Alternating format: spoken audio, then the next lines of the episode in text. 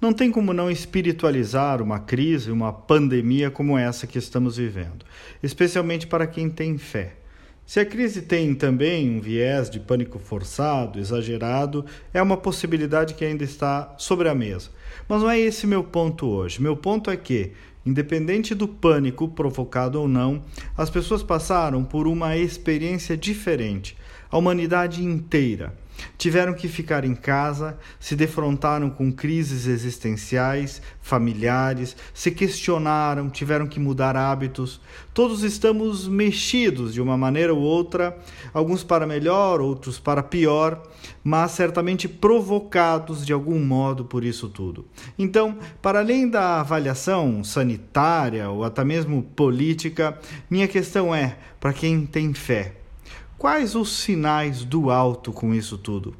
Que mensagem estará Deus querendo transmitir quando permite que tudo isso aconteça?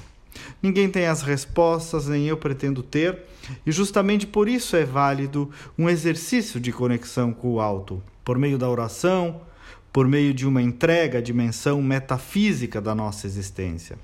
Então, não apenas reflexões mundanas, físicas, concretas, materiais, dessas discussões do dia a dia, não. Reflexões com o alto, repito, impulsionando nossa dimensão espiritual, tentando conectar com Deus, com a mensagem que possa ser extraída disso tudo. Porque, convenhamos, é uma mexida como poucas na humanidade em escala global, que nos obrigou, no mínimo, a voltar nosso olhar para dentro de casa, para os nossos, para o que realmente é essencial.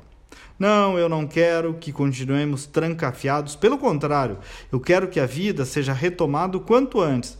Mas, de novo, o que estará Deus querendo nos mostrar com tudo isso? Quem ficar só com pensamentos mundanos, cuidado, tende a enlouquecer muito mais fácil.